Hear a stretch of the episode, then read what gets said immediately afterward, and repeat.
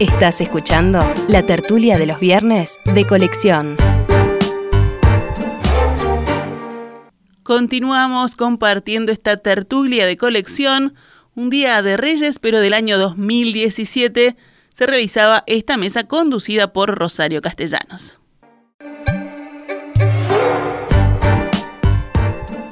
Les recuerdo que Ana Ribeiro y Juan Grompone, clásicos de esta mesa, se han agregado hoy Diego Fischer y Leonardo Borges.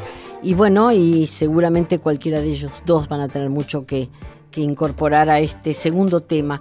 Resulta que las obras de Unamuno, de Valle Inclán y de García Lorca ya son de dominio público. ¿Por qué?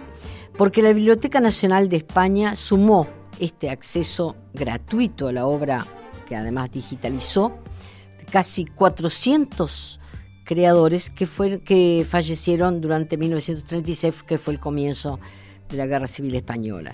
Y bueno, eh, resulta que esa ley establecía que los 80 años de fallecidos, 80 años y un día, pasaban al dominio público y eso fue lo que pasó con esta gente, más allá que años más tarde se establecieron los 70 años y creo que en nuestro país son 60, ¿no? 50. 50. No, eh, no, se ha, no, no se ha prorrogado. Como No. en Argentina. No, son A 70. 50, salvo aquellos casos en los que hay dudas acerca de la fecha de la muerte del autor, que aunque parezca una cosa rara, también sucede.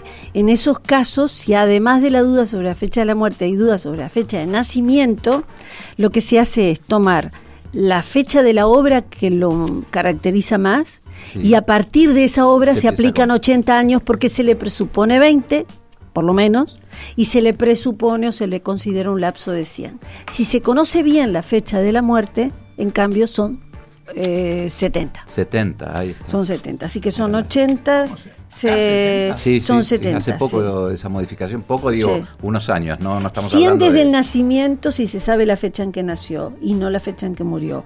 Y 80 desde su obra más importante si no se sabe la fecha en que murió. Ese es el, el lapso. Y 100 desde el 70 si se nacimiento. conoce la fecha Eh, exacta. No, no, perdón, me equivoqué yo con el 70. Son 100 desde el nacimiento 60, si se sí. conoce la fecha en que nació y no la que murió. Y si se conoce la fecha, no se conoce la fecha en que murió ni la que nació, se toman 80 desde la obra. ¿Y la fecha de muerte? ¿Y a partir de la fecha de muerte? 50. 50. ah, por eso Inexorablemente sí. 50. Para mí son 50 a partir de la muerte. sí. Sí, 50. Pensé Para que se había asimilado o se había emparejado más- con la ley argentina que son 70. No, sí, pero la ley, argentina, 50. la ley argentina derivó de la, la obra de Gardel, ¿no? Fue- ¿En serio? Sí, sí, sí. Fue prolongada para que, para que Gardel de no, pasara a dominio público. Claro. Pero además Sí, este año en Uruguay, claro, en este año en Uruguay, por ejemplo, en este 2017, pasaron a dominio público Laura Restarán, el musicólogo, las Mi obras de Restarán, ejemplo. tu padre también, y Eduardo de Salterán y Herrera, entre otros. Este, con su estupendo libro sobre la Valleja y sobre la Torre y sobre purificación.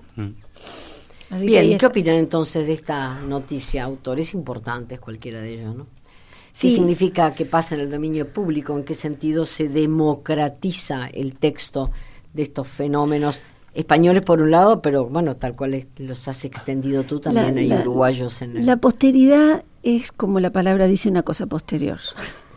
Entonces, todo depende de lo que haya hecho el tiempo con la obra de alguien, ¿no? Porque alguien puede morir en el cenit de la importancia intelectual y social y luego 50 años después, 80 años después, su obra deja de tener la capacidad de despertar diálogo con los contemporáneos, ¿no?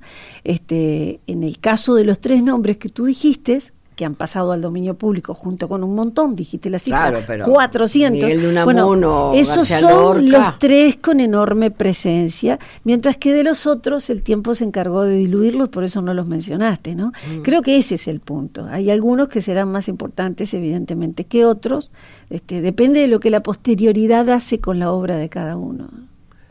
Bueno, a mí me parece muy bien que un buen poeta, no, no diría gran poeta, porque hay grandes poetas españoles, como García Lorca, haya pasado a dominio público. A mí me parece muy bien que un gran, un gran dramaturgo como Valle Inclán haya pasado a dominio público. Me deja absolutamente indiferente que el así llamado filósofo Unamuno haya pasado a dominio público. Filósofo, Momentito. poeta, Momentito. Rector de Salamanca. Que yo, Acá hay discrepancia, me parece bárbaro. Momentito que yo soy salmantina de adopción y este claro, ojo con Unamuno que es magnífico en sus contradicciones vitales. Apoyó el franquismo y luego dijo, "Qué horror que hice. ¿Por qué no se puede hacer eso en la vida?" Venceréis, pero no convenceréis. venceré- No, exacto, ese discurso brutal. Además Que casi le cuesta la vida. Acá, ¿no? acá- casi le cuesta la vida. Yo, Contalo, contalo. yo acá, este, No, en realidad le costó la vida porque se murió. Bueno, murió a los meses. sí, ¿no? claro. Pero- bueno, caramba, pero se murió el día que lo fue a entrevistar un alto general franquista. Yo no sé si no murió de espanto. De susto. Me- siempre me quedó la duda. o de un tiro. ¿eh? O de un tiro, Pero también, también quien, quien lo salva de, de- de no ser linchado en, en ese episodio en Salamanca es la mujer de Franco. La mujer de Franco. La mujer de Franco. doña Porque además Carmen Polo, era- que lo, que lo toma de un brazo y lo saca por una puerta lateral, ¿no? Estamos esperando tu libro. No, él se dedica a mujeres uruguayas. La próxima Bueno. sana. Ah, La próxima Ah, libro. por Dios, por favor. Ya la posteridad me ha alcanzado, qué decadencia. El caso de Unamuno, que, que en el momento en que hace ese famoso discurso era aparentemente un hombre oficial del franquismo Sí. y espera el momento más solemne, asumir este, la dirección de la universidad más antigua de, de lengua española de forma vitalicia, además, fue este, rector vitalicio de la universidad y decir Salamanca. usted- Salamanca y decir en voz alta y delante de la mismísima mujer de Franco, que luego es la que lo salva, este decir ustedes vencerán, este, pero no dominarán, porque para dominar se precisa persuadir y a ustedes les falta la razón, la lógica, la verdad y la moral. Bueno, Es por favor, es este Frente una pieza. Entonces, esas contradicciones, por No lo te convence, Juan. yo historiadora. Frente- esos seres que- humanos Ana. complejos me encantan. Claro, él está juzgando moralmente el error No, no, no. garrafal. No, Lo anterior. ¿Cómo, cómo es el nombre de- del general que grita en ese mismo acto Viva la muerte? Eh, ah, mira, Millán Dastray o- Millán Ah, ahí está. Frente Sí. a No. ese personaje es que don Miguel hace ese discurso. Sí. Y ante una horda de, de fanáticos. Viva la muerte, ¿no? Viva la muerte, Viva bueno, la bueno, muerte. Es que está sí, todo son dicho, ¿no? episodios Sí, sí. terribles. Hay cartas de Unamuno de esa época Yo en la traje. que le escribe a los amigos, en la que le dice, este país se desangra y hay monstruosidad de los dos lados, son monstruosos y brutales los rojos, son monstruosos y brutales estos militares en los que yo creí, los convoqué y aquí están. Es una España partida en cuatro y creo que Unamuno es el mejor reflejo de todo eso. ¿no? Ahora, yo no tengo objetividad alguna en esto. Y lo confieso. ¿Por qué?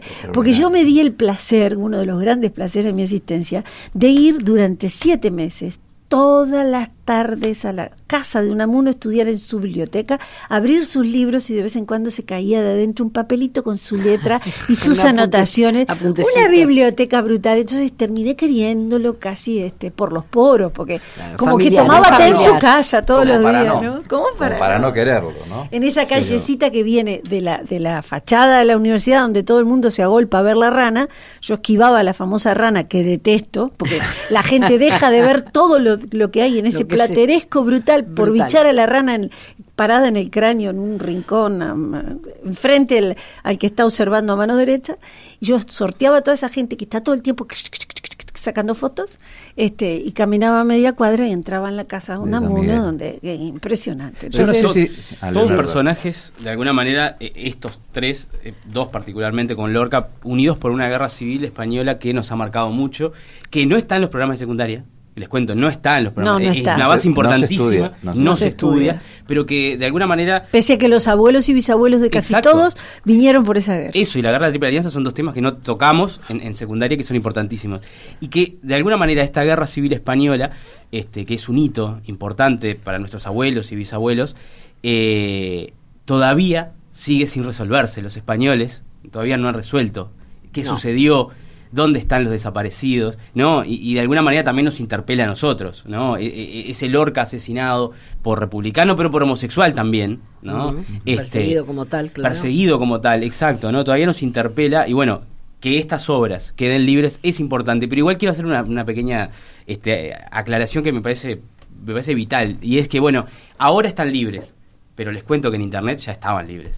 Sí, sí, hace, Hace tiempo. mucho tiempo que estaban libres. Mucho tiempo. Yo Gran quiero- parte de la obra. Yo quiero defender por qué, por qué no, ¿Por qué no, no? no me gusta Unamuno. No es, por, no es ni por su franquismo, ni por su antifranquismo, ni por su li- li- libro de Don Quijote, ni por su poesía. es porque Unamuno es el teórico del atraso latinoamericano.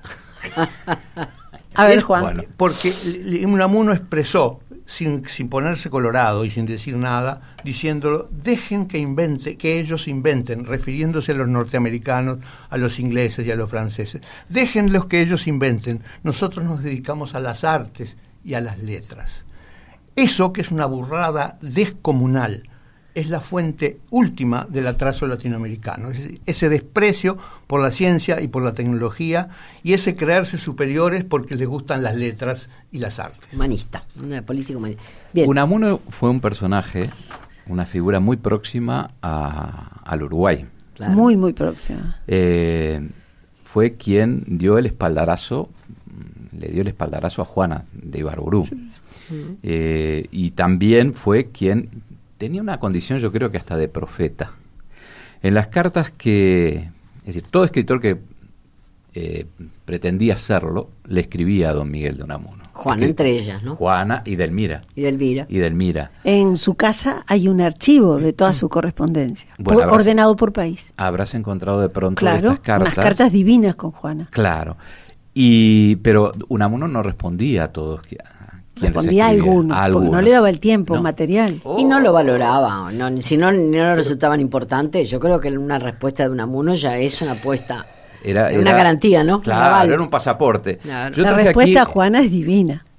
Yo traje aquí la, ¿La la- trajiste? la carta Ah, Juana bueno. y la carta Delmira. Y en las dos está ese elemento profético. No lo voy a leer todas, después si quieren. No, pero, sí. de un- cualquier forma queremos escuchar en un alguna parte fragmento. Muy bien. Empezamos por Delmira. Sí. Sí.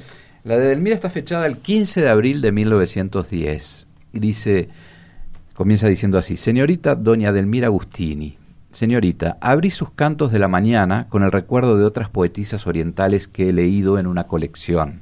Entre ellas recuerdo ahora sí a Eugenia Vaz, refiriéndose a María Eugenia Vaz Ferreira, obviamente. Y vi lo primero que es musa hispana gitana en sangre y teutón, el rubio vaso, alma que cabe en un verso mejor que en un universo, que intrafemenino, es decir, que hondamente humano es esto.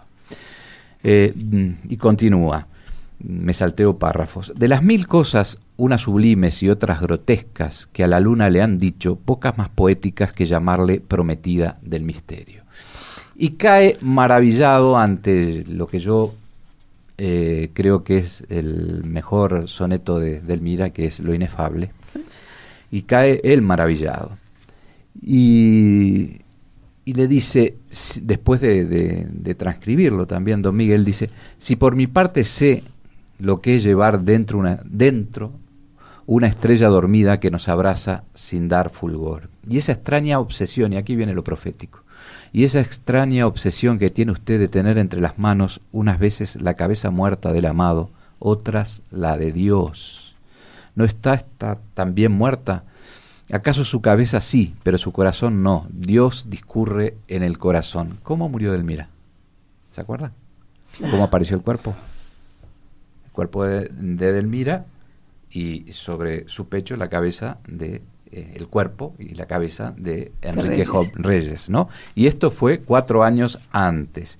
Y termina diciendo en esa carta, que son varias páginas, impresión de conjunto, porque ella le había mandado sus dos libros, el libro blanco y Cantos de la Mañana. Dice impresión de conjunto, juicio total. ¿Para qué? Sucede que es uno sincero y espontáneo en cada eslabón y luego hace con ellos una cadena falsa. No, no quiero resumir sin, sin, sin sintetizar. Y ahora espero otro libro de usted. ¿Libro? Ya sabe usted lo que quiero decir, porque esto de libro no dice lo debido. Y espero que siga usted viviendo. La saluda con toda compañía de compañerismo Miguel de Unamuno. Pa. No, eh. Además bien escrito, ¿no? Y bueno, después está lo de Juana, que si tenemos tiempo. si tenés Sí. algo corto de Juana Sí, también, sí, pues todavía. Leonardo no ha... No, lo, lo de Juana es muy interesante porque es Juana quien le escribe una carta Mm. de fachada y lo, y lo trata de chepibe. Porque le manda un libro a él y después le pide, Grandón Miguel, si es tan amable, de hacerle llegar un ejemplar a los hermanos Machado y a Juan Ramón Jiménez.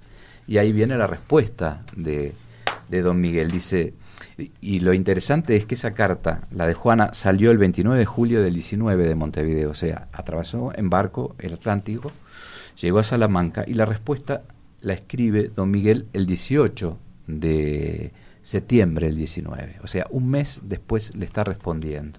Dice, señora doña Juana de Barburú, he leído, señora mía, primero con desconfianza y luego con grandísimo interés y agrado, su libro Lenguas de Diamante.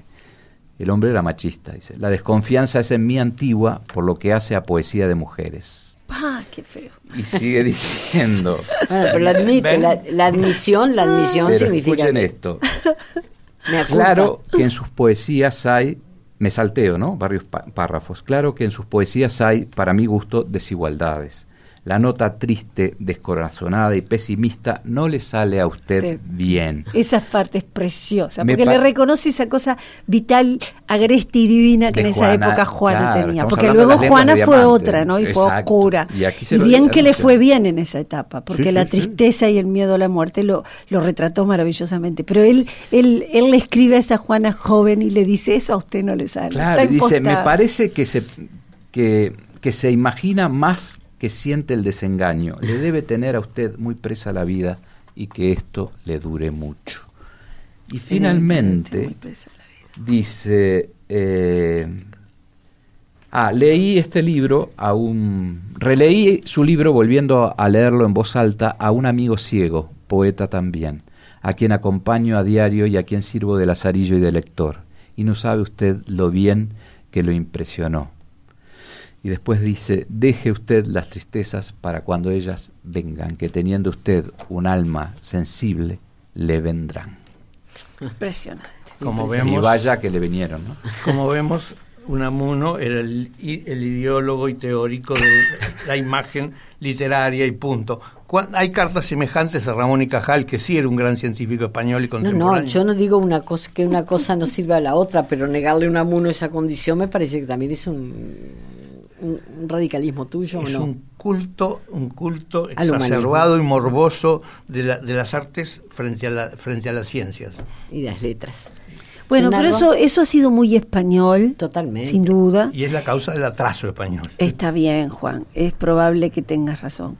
Pero yo quiebro esta lanza, si querés lancita, porque, no, pa- pa- para no pelearnos tanto, este, a favor de Unamuno. Y es que en esa biblioteca y en esa correspondencia, yo encontré, como en ninguna otra biblioteca y en ningún otro repositorio, la presencia de América Latina porque él la cultivaba como nadie. No era el autor español de espaldas al continente que solo miraba el ombligo de Océano España. por medio. Nosotros, nosotros. Él estaba abierto y le abrió las puertas a América. De ahí el valor de su biblioteca, de hecho, a los fines prácticos para mí. Cosa que me sorprendió muchísimo. Hasta el momento de su muerte, es una biblioteca ayornada de todo lo que se producía en América. Y eso tiene un valor intelectual. En realidad lo que pasaba es que atrasaba tres siglos. Creía que todavía No vivía en el reino de España. No hay, no hay forma Pero mirá que eso a de España- conciliar tu pensamiento. No, no, pero eso es muy español. Si tú miras el informativo español hoy en día, el, el que se hace en la versión este, universal, El digamos, el, el el- el telediario 24 telediario, horas. termina dando, el informativo termina dando el informe del tiempo, con- sin los problemas de nuestro Inumet. Pero termina dando los problemas del tiempo. To- Todo el tiempo. ¿Y qué te dan? No te dicen la temperatura ni si va a nevar en Portugal, que lo tienen al lado y que comparten todo fenómeno climático. Te dan España, tampoco te dicen nada de Francia, que también la tienen. Del al otro lado, te dan claro. España y todo el continente americano. Porque siguen Porque viviendo en el Imperio viviendo. Y te, Español. y te avisan desde allá, ¿no? Va a haber tormentas de rachas fuertes de viento en, en Uruguay. O sea, es magnífico, esa es la mentalidad. Pero ¿y qué vas a hacer? Imperial. Tuvieron un imperio Bueno, magnífico. démosle la palabra final, pues este tema se acaba, a Leonardo, el historiador. No, a mí me, me- me encanta el tema. Este, no soy un cultivador de Unamuno, particularmente. eh, me, encantaron las palabras de Juan para pensar. Me, me, me generan la idea de pensar, ¿no? Porque el atraso, este, por ahí hay un libro que se llama Las venas tapadas de América Latina, de Marco Cantera Carlomagno, que habla que el subdesarrollo está en la, en la cabeza, ¿no? Entonces, ese tipo de cosas a mí siempre me dejan pensando. Y uno siempre. Es muy tentador pegarle a España.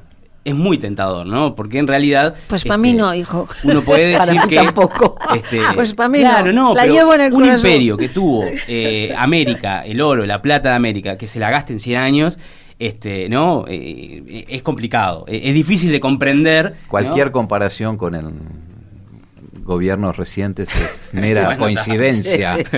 este, pero, pero bueno, eh, nos olvidamos un poquito de Lorca, ¿no? Hablamos de, de Unamuno y nos, olvidamos en, un en esta mesa hemos hablado largamente de Lorca y te comunico, Leonardo, porque tú no lo sabes, fue una batalla casi campal. Todos a favor de Lorca y Juan en contra. una vez más en contra. No, no, no, yo no estaba, yo simplemente decía que antes que Lorca estaba Quevedo y Lope de Vega, por ejemplo, que no era el gran poeta español. Pero esto terminó así, chac, chac, a los espadazos y Juan dice Quevedo y nosotros Lorca. El siglo de oro, o sea, Juan es muy moderno pero le gusta bueno, Exactamente. no, no, pero que en poesía creo que el siglo de oro es imbatible.